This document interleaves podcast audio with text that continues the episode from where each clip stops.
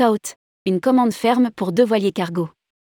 Les voiliers de Tout proposeront six cabines pour des voyageurs. Le slow tourisme va-t-il toucher le monde de la croisière?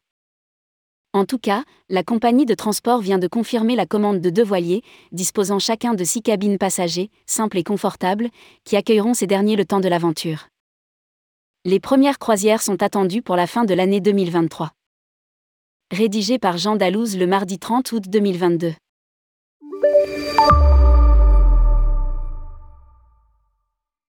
Et si la croisière se tournait vers le slow tourisme? C'est en tout cas le pari pris par Tout. La compagnie de transport de marchandises à voile vient de confirmer la commande ferme de deux voiliers cargo. Des navires pensés pour naviguer la plus grande partie du temps sans moteur, obligatoires pour les manœuvres dans les ports, et conçus pour accueillir des voyageurs.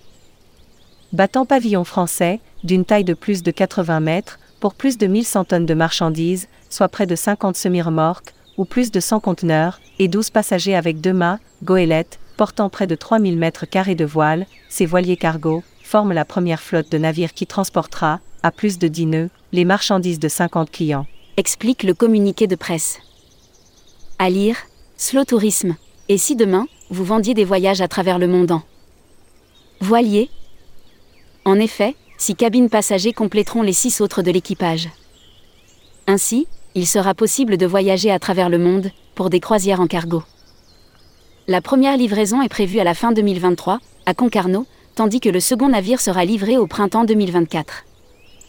Notre objectif est de fournir des activités à nos clients, tout en conservant l'aspect premier de ce genre de voyage plus lent au plus près de la faune. Puis c'est quand même une expérience unique de rentrer dans le port de New York à la voile. Témoigne Louise Bigot, chargée de projet développement pour Tout.